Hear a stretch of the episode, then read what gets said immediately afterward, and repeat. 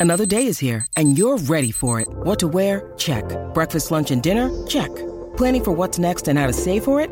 That's where Bank of America can help. For your financial to dos, Bank of America has experts ready to help get you closer to your goals. Get started at one of our local financial centers or 24-7 in our mobile banking app. Find a location near you at bankofamerica.com slash talk to us. What would you like the power to do? Mobile banking requires downloading the app and is only available for select devices. Message and data rates may apply. Bank of America and a member FDIC.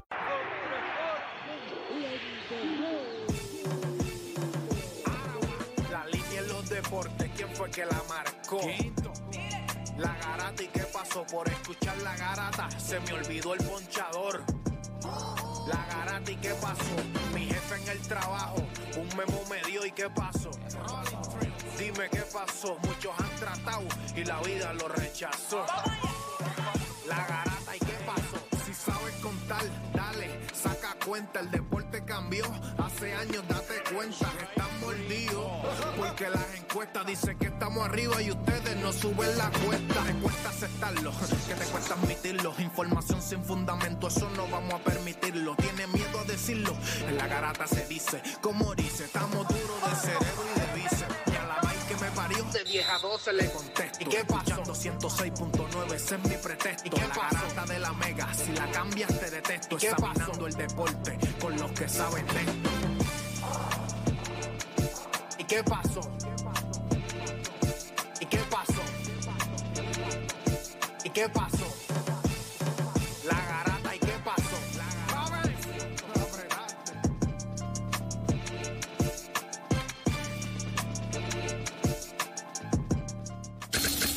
De 10 a 12. te- Un jueves metiendo el dedo más rápido. A usted vea cómo vamos. Cuídese. Sálgase de la acera si me ve.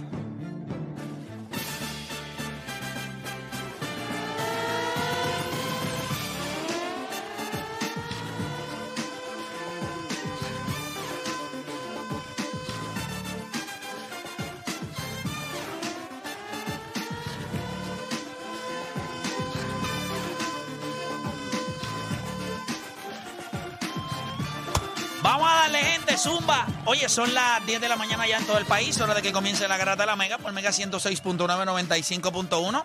Este que les habla es Héctor de Playmaker, como siempre el combo, pero este combo me gusta, este combo me gusta, está todo el mundo temprano, está todo el mundo activo ya acá en la garata de la Mega y están listos para meterle con las dos manos a esto que se llama La Garata de la Mega, que por fortuna nuestra es el único programa de deportes en FM y el único programa de deportes en todo Puerto Rico, ya sea radio o televisión, relevante. O sea, que la gente lo escucha y le presta atención a lo que está pasando. Fili, ¿cómo, cómo, cómo estamos? ¿Todo bien? Todo bien, todo bien. Déjame prenderla acá. Ahora sí, Fili, ¿cómo Sí, estamos? todo bien, todo bien. Saludos para todos y bendiciones que estamos aquí nuevamente. Oye, duro. Eh, Odani, ¿cómo estamos? ¿Todo bien? Papi, Rey va a hacer daño. Juernes. Ya, habla, rayo. Ya lo de jueves, ya está desde jueves. Sí, sí, edad- los jueves- A nuestra edad que eso es viernes y, y, y- Y y- cuidado, No, porque cuidado, acuérdate que, no, chicos, los universitarios terminan los, los Por jueves. eso, por eso. Sí, Los viernes durísimo. no se estudia. Ah, ¿tú estudias en? Juancho. ¿Tú estudias en Sagrado? Yo estoy en sagrado. yo estoy en Ah, sagrado. ¿Tú, Juancho, ¿tú estudias los viernes? ¿Tú estudias? Y desafortunadamente este sí, semestre. ¿Tienes una clasecita ahí que pierdes el tiempo en ella? Sí, yo creo que sí. ¿De qué es? Eh, de edición, algo ahí. No, pero, pero los ponen a editar, o sea, tiene taller. O sea, Eh, ¿hay taller o es más teoría nada más? No, él dijo Teoría, dicción. ya, Tú sí. dijiste Bueno, tú- edición. eh, edición. edición, ah, pero edición. edición de, de, Sí, de como de editar, escribir y eso. no, o no, no, edición de, de, de- de editar y eso. Editar videos. Editar Pero video tienes taller, hay, Y hay eso. taller. Bueno, hasta ahora no. Hasta Entonces, ahora es ¿para más qué- cómo y qué usar- editas? Cómo usar la plataforma, pero no es. O sea, pero teoría. Sí, al principio es teoría. Pues es así mismo, teoría de la edición. Chico, pero eso no es estudiar, la estupidez, Yupi, es eso una pérdida de tiempo, Lo estoy Juancho. diciendo. Pero como teoría de la edi- Gente, no hay teoría. Pues Eh, dame un maldito video y vamos a editar. La teoría, no me, ¿quién lo inventó? ¿Para qué? este- No, no, vamos a la práctica. Qué cosa tan estúpida, como le roban el dinero a nuestros estudiantes. Increíble.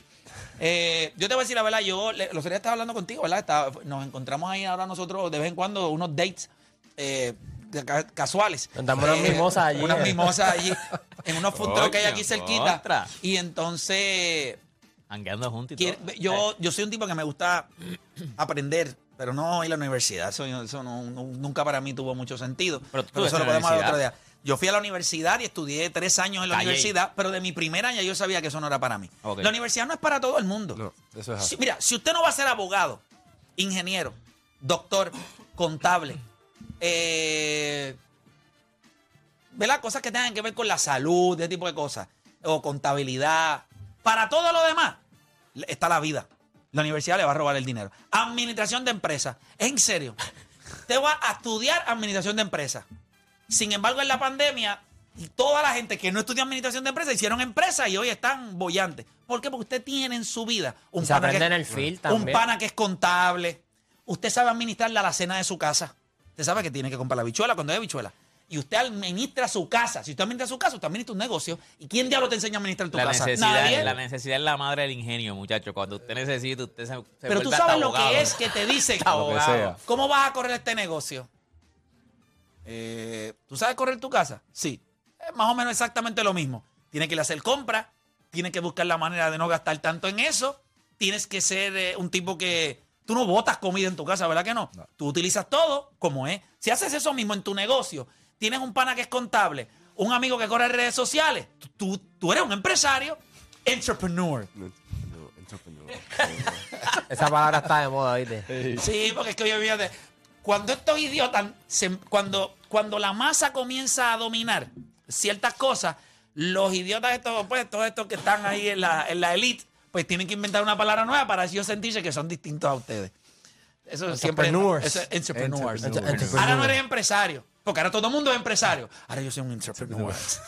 Ay, por Dios, idiota. Pero eso ha pasado un par de veces. Eso ahora como, bueno, y, y, y va a salpicar aún para nosotros, pero antes tú decías, vamos, bartender, un bartender. Ahora es mixiólogo.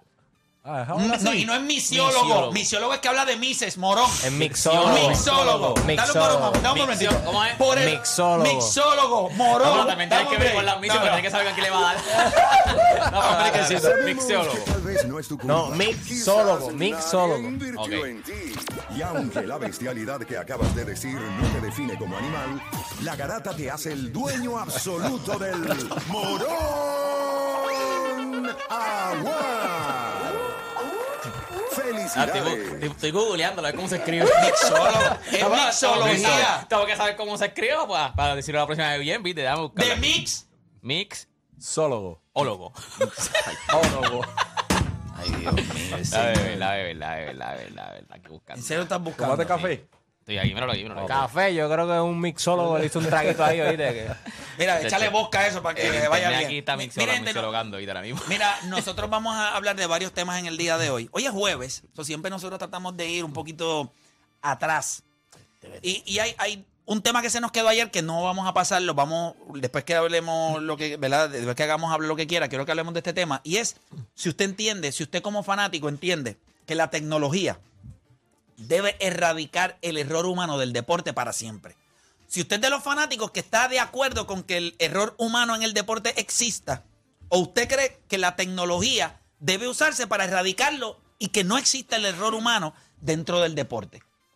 Ustedes saben que en los pasados días en la NFL tienen a los referees de la NFL por el piso y la NBA y ni se diga. Así que los deportes, ¿verdad? Dos de los deportes más populares en los Estados Unidos han cogido fuetazos a pesar de que la NFL usa mucha tecnología y la NBA, ah, sí, tiene, pero podría usar más. La pregunta es si usted como fanático entiende y le agrada el error humano, y hemos tenido varias personas que han llamado acá y reconocen que el error humano es algo que es bueno para el deporte, o usted de los que piensa, mira, vamos a usar la tecnología y vamos a tratar de eliminar en donde se pueda el error humano. Así que vamos a estar hablando de eso. También, ayer hubo una pequeña confusión. Yo no sé si yo hablo español. Yo estoy seguro que yo hablo español.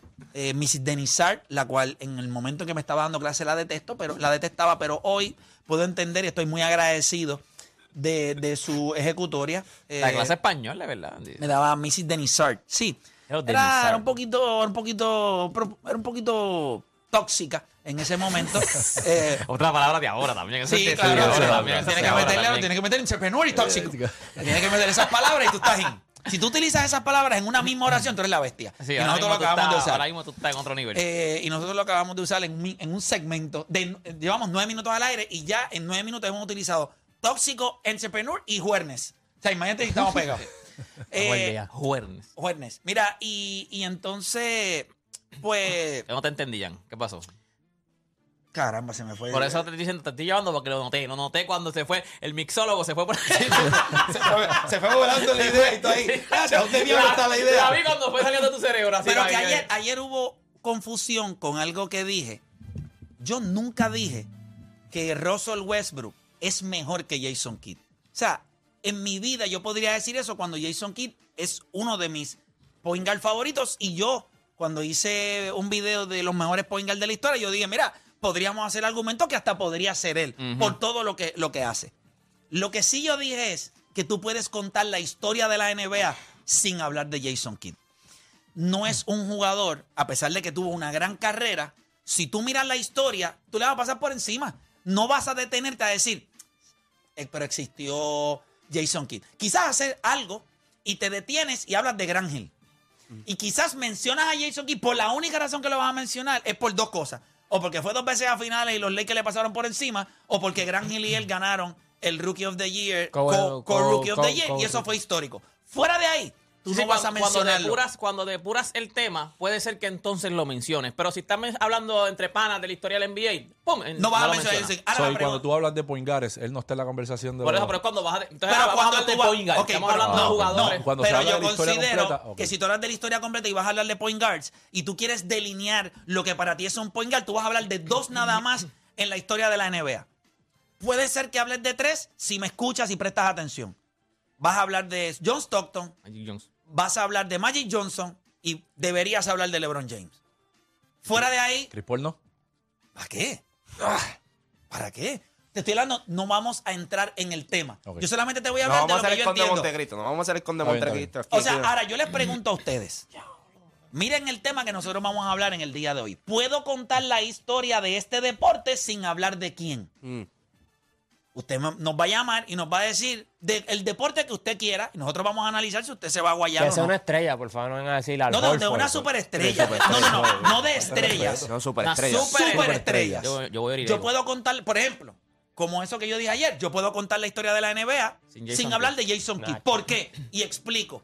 Eh, y nosotros vamos a abrir las líneas y usted no va, puede ser de béisbol, puede ser de baloncesto, puede ser de NFL, del atleta que usted quiera. Superestrella, superestrella. Superestrella, por favor. Si no es una superestrella, por favor, limite, se puede llamar a la 94, que creo que ellos están necesitados de público. No vaya a decir, ya va el magui, tú sabes. Definitivo.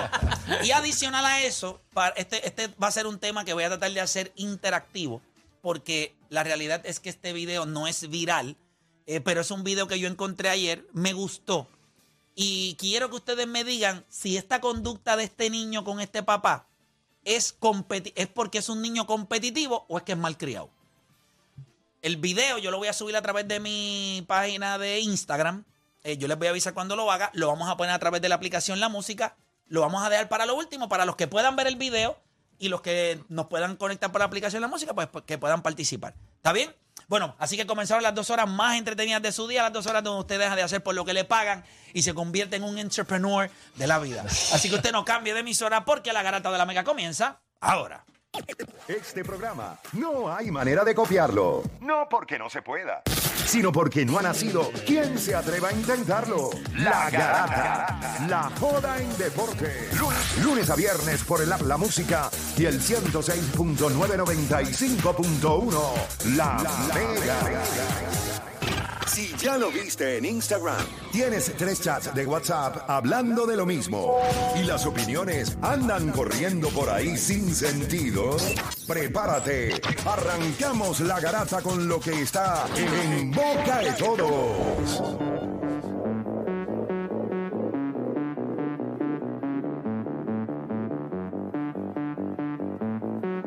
Bueno, te está escuchando la garata de la mega y arrancamos rapidito. Yo acabo de subir el video a mi cuenta de Instagram para los que quieran entonces verlo y quizás entonces no van a opinar ahora. Pero si me buscan en Instagram de Playmaker, de E Playmaker, de E Playmaker, espérate, que dice Finishing Up.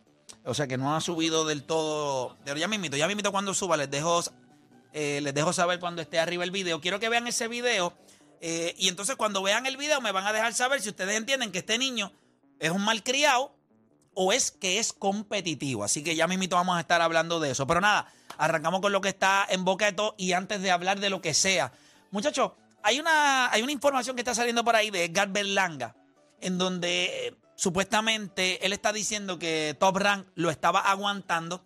Hay unas expresiones que hizo Bob Aaron en donde él dice que hubo una diferencia entre el equipo de trabajo de Berlanga y la gente de Top Rank en cómo iban a llevar su carrera. Él dice, ellos quieren un path o, un, o los próximos pasos de su carrera. Nosotros entendemos que él no está listo para eso.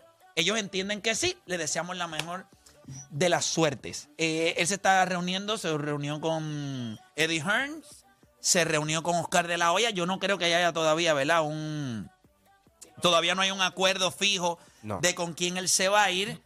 Él lo que dijo fue que está buscando la exposición, obviamente, y, y el dinero. Y esas son las dos cosas.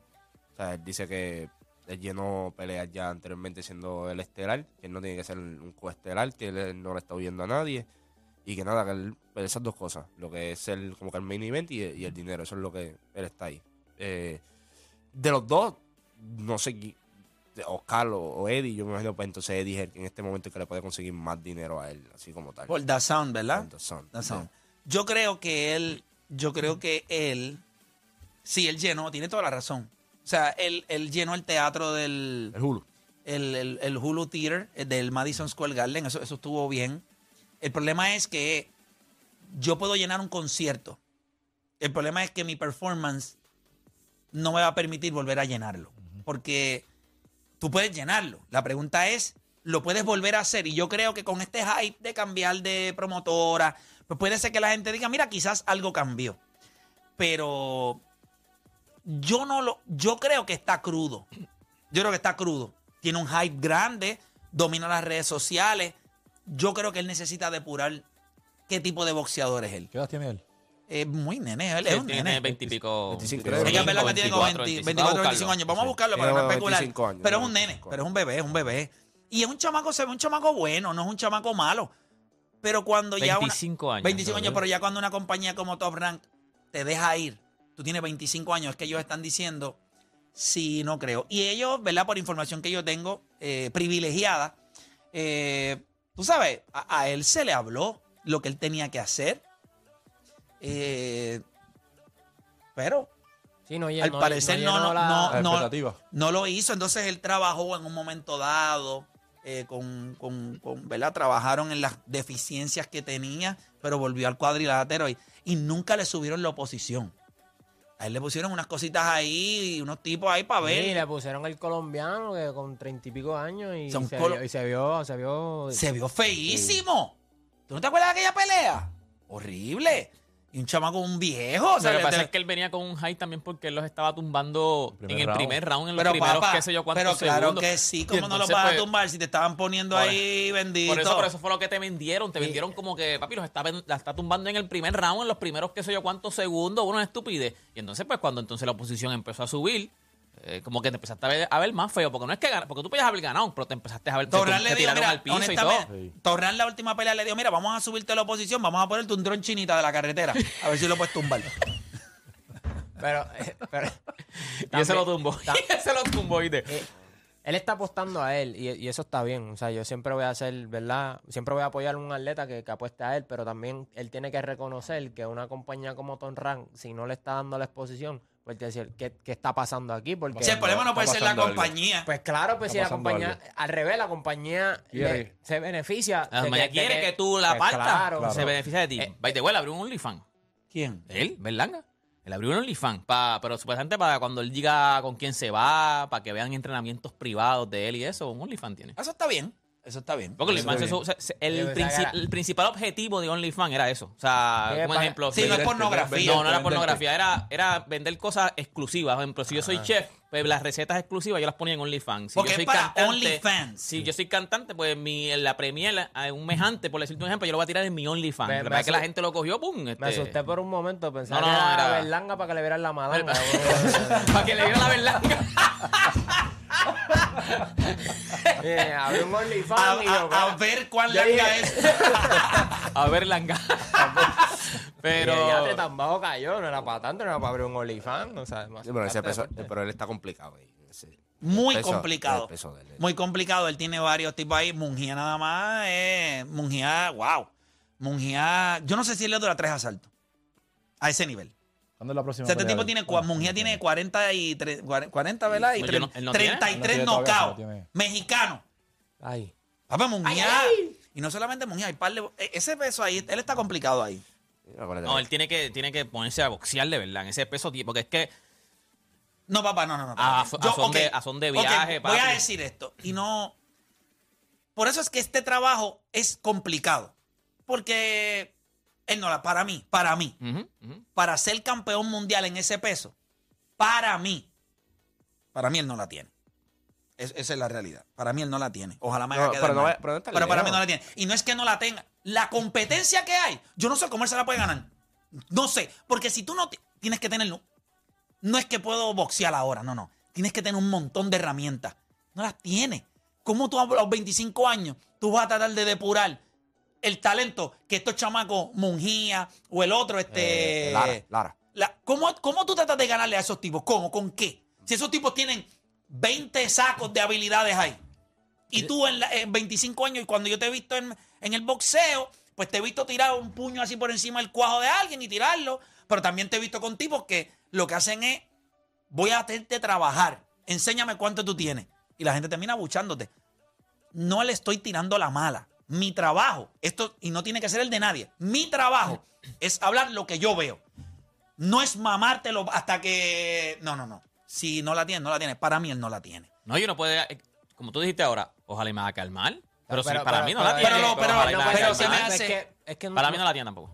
Esto no es para criticarle, pero si hasta el mismo Torran no quiere seguir trabajando contigo, no es porque sí, porque la tienen contigo. O sea, no, sí, no, no, yo creo que no la tiene en el sentido de para ser campeón mundial tú tienes que tener este chamaco, este Oscar. Oscar, Coll- eh, Oscar Collazo. Collazo. Que vino ayer, sí. Que vino. Ajá, este tipo la tiene. Lo único que es chiquito, pero él la tiene. No, pero en su peso, pues, pues, pero la tiene. su peso. Sí, sí, pero lo que digo es que, pues, pues No es un peso para muy... el talento que él tiene, si él fuera un 147 libras, pues yo te diría, hermano, prepare ese banco porque va a sonar la caja registradora. Ah, en esos pesos, pues tienes que pelear mucho, eh, lograr peleitas buenas. Pero este chamaco tiene, sabe dar espectáculo, tiene una pegada increíble, es un tipo que entrena, no está en un peliculeo. Y el- eso- Sander eso Saya También. la tiene. Eh, y yo creo que en ese sentido, pues, Edgar Berlanga, pues para mí no la tiene. Creo Yo que te, pre- Yo te tiene. pregunto, si a, a los 25 años de edad, tú dices, ahora mismo dices, no la tiene. En el boxeo, a los 25 está, está tarde para mejorar Con cuando ves la competencia. la competencia. Sí, él sí, puede porque mejorar y, y llegar al tope que él podría llegar y impresionarnos a todos. ¿Está complicado o no está complicado para la edad que él Lo- tiene? lo que te pasa voy es a- que mira- los tipos que Ahí está están el pool de ahí, talento el que hay. pool de talento que hay, Complicado. no está esperando a los 25 años para empezar a depurar, tan depurados desde los 21, 22, 23, 24, y ya están al nivel de decir, somos campeones mundiales, vamos a trabajar. Que Sí, sea. ya están- ya Entonces, en esto- él está tratando de descifrar para dónde va. Y, y, y no solo eso, el approach es bien importante. Por ejemplo, tú un tipo como Sander y, y cuando habla, su madurez. Con 19 años. Con 19. Mira el talento Sí, que tiene. Entonces- a uno que tiene 25. Ahora dime tú, ¿quién está Sí. tarde? No, y que te está hablando de, de que yo llene el teatro, que es como que, sí, está chévere. ¿Y pero- a quién aplaudieron? No, y a Sander. No, y Sander está en la cartelera también. O sea, no, no, no trates como que de. Sí, que tú- que tú fuiste solo, que tú fuiste solo. Cuando Sander estaba también en la cartelera. so, yo- y eso lo vemos con Teófimo también. O sea, este, ¿verdad? Le ganaste a Lomachenko. Después de eso, decayó porque son, ¿verdad? Yo creo que también el hecho de que son tan competitivos y tuvieron éxito tan temprano, pues después reconocer ya cuando ha sido campeón, es bien difícil tú hacer esos ajustes. Yo lo veo de esa manera, pero nada, hay que ver, hay que ver qué el- decisión él toma. Pero si él cree que él está listo para ser campeón mundial, wow, Pero ¿quién se va a ganar? lo van a tirar. Y va a ser feo. Estos tipos no comen. Ellos lo van a decir, no tienes defensa, tu pegada. Tú me perdonas, pero tú no pudiste noquear a un chamaco de 36 años. Hay un colombiano que estaba ahí. Estaba, él, desde que se trepó, él dijo, ojalá me des y me cae, y me pueda caer. Y ni siquiera eso pasó. Es más, el tipo se encontró en un momento en la pelea que los jueces estaban diciendo, "Ah, este tipo como que estaba peleando bien. ¿Sabes? No, no, no va a pasar. Pero nada. Oye, Damian Lillard volvió a meter cuarenta y pico de puntos, ¿verdad? Creo que tuvo 42. seis, seis juegos en enero que metió, o cinco o seis juegos que metió Yo- yo- 40 puntos. Sepultó a, A Memphis. ayer a, a, a Memphis. a Memphis. Cosa rara, ¿verdad? Ese equipo de Memphis, por eso Hay, es que hay es algo difícil de, comprarlo. Damian Lillard que me está molestando. Él es caballo. pero esa lealtad de él, lo que se está convirtiendo ahora es en conformista. Porque ya, ya tiene que llegar un punto en tu carrera que tú tienes que decir, ok, está bien, Portland no me está trayendo las piezas. Papá, tú te tienes que mover. Es verdad, estás poniendo número- números chéveres allá, pero te ves conformista porque estás metiendo 45, 50 y pico. Pero entonces en las movidas no está haciendo vocal. Entonces en la conferencia de prensa le preguntan como que, mira, este equipo. Y él dice, no, es que me ponen en una situación incómoda. Es como que, bueno, tú estás en esa situación. Tú eres el que has cogido los chavos porque, por ejemplo, Tim Duncan, Dirk Nowitzki, ellos cogieron paycott para traer gente sabiendo que San Antonio y Dallas a lo mejor no son los free agency spots que todo el mundo quiere. Líder no ha hecho eso.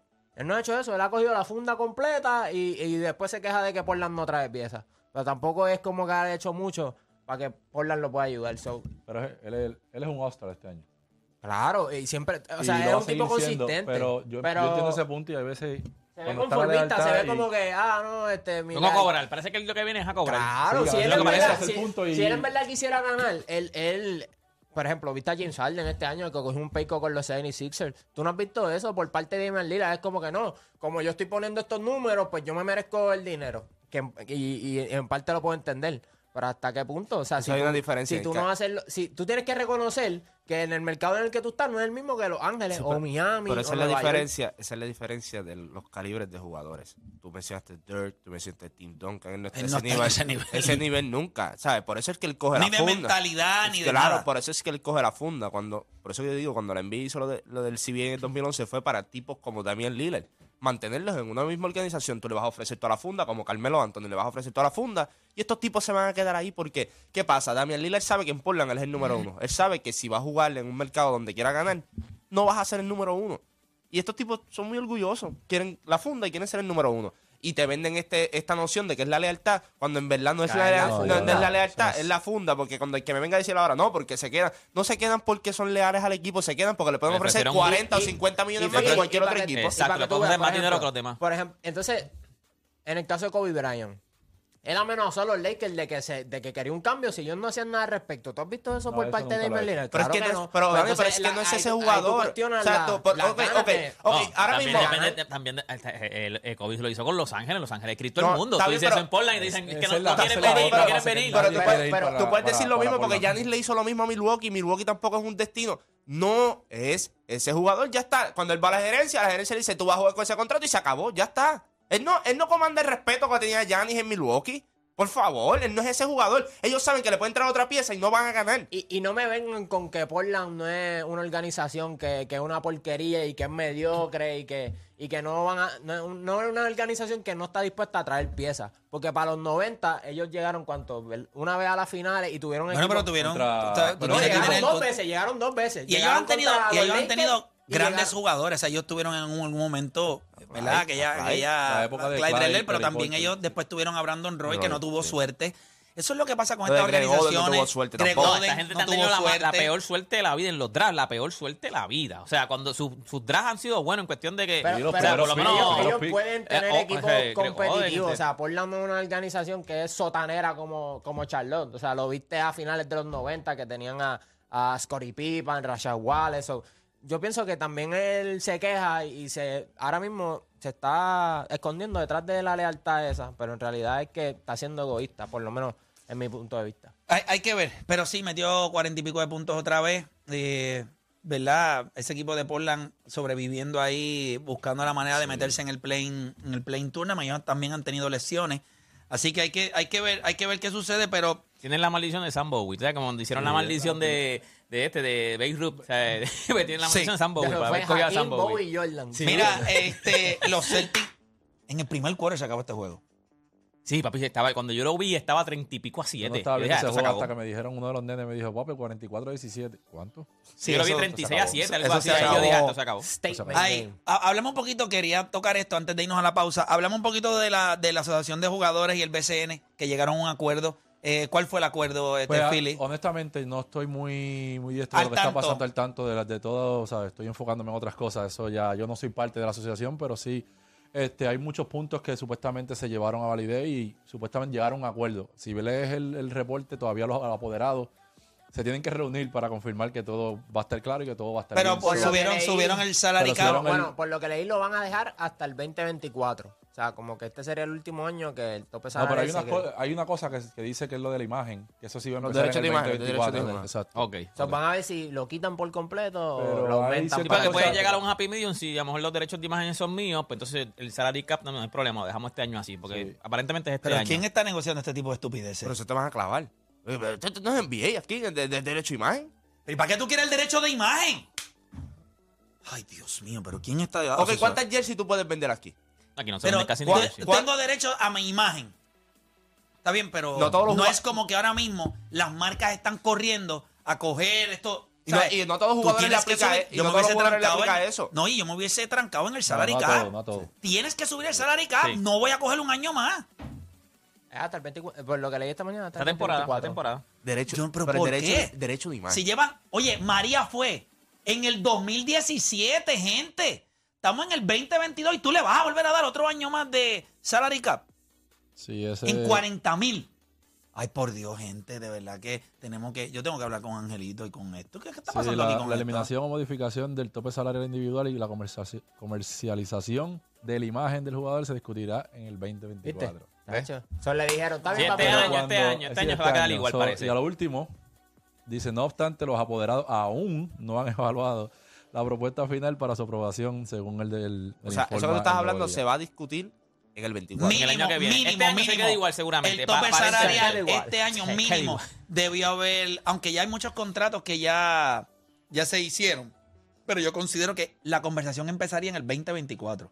Es una conversación que ya esta temporada va a comenzar. ¿Cuándo empieza la temporada? ¿Cuál Marzo es? 22. Marzo 22. Yo consideraría que esa conversación la tiene que tener este año aprobado para que comience en el 2024. No discutirlo en el 2024 para aprobarlo para el 25. Eso es lo que van a hacer. No, pero yo pienso que se- se- eh, eh, durante esta semana, porque ya empezaron a- equipos a practicar, parece, este, y se debe estar teniendo algunas comunicaciones y algunas reuniones con los apoderados y la asociación para ver qué se va, se va a tomar. Pues yo pienso que una, muchas de estas, de estas, de estas Sí, medidas. Exacto, eh, se van a tomar en, en, en- en enmienda ahora en el 2023.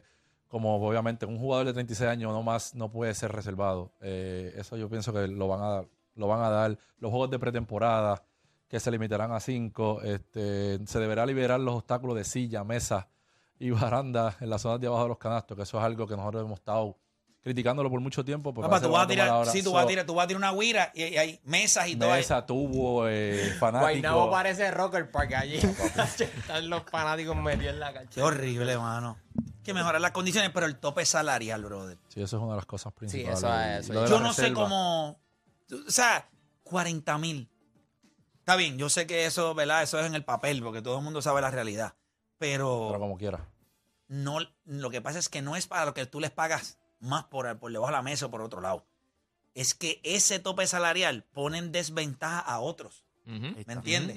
Ahí está. Porque, ah, pero si es que el caballo se gana 40, que todo el mundo sabe que no se gana 40, pero entonces, ¿qué Tú no pasa? vas a ir a preguntarle, mira, ¿cuánto Eh, realmente tú sí, te ganas? Sí, nada, eso no, esa conversación. ¿Ustedes hablan de eso?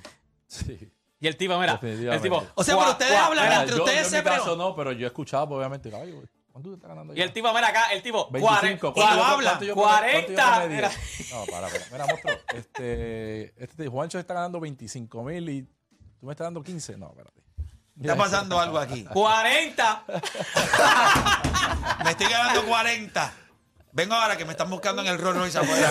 ¿Qué está pasando aquí?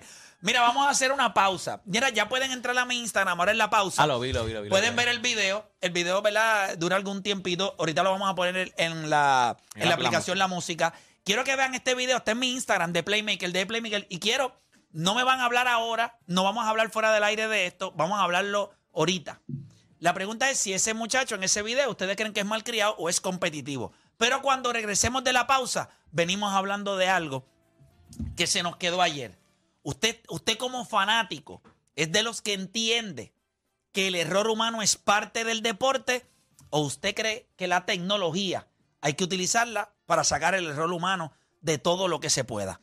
787-620-6342. Hacemos una pausa y en breve regresamos con más acá en La Garata.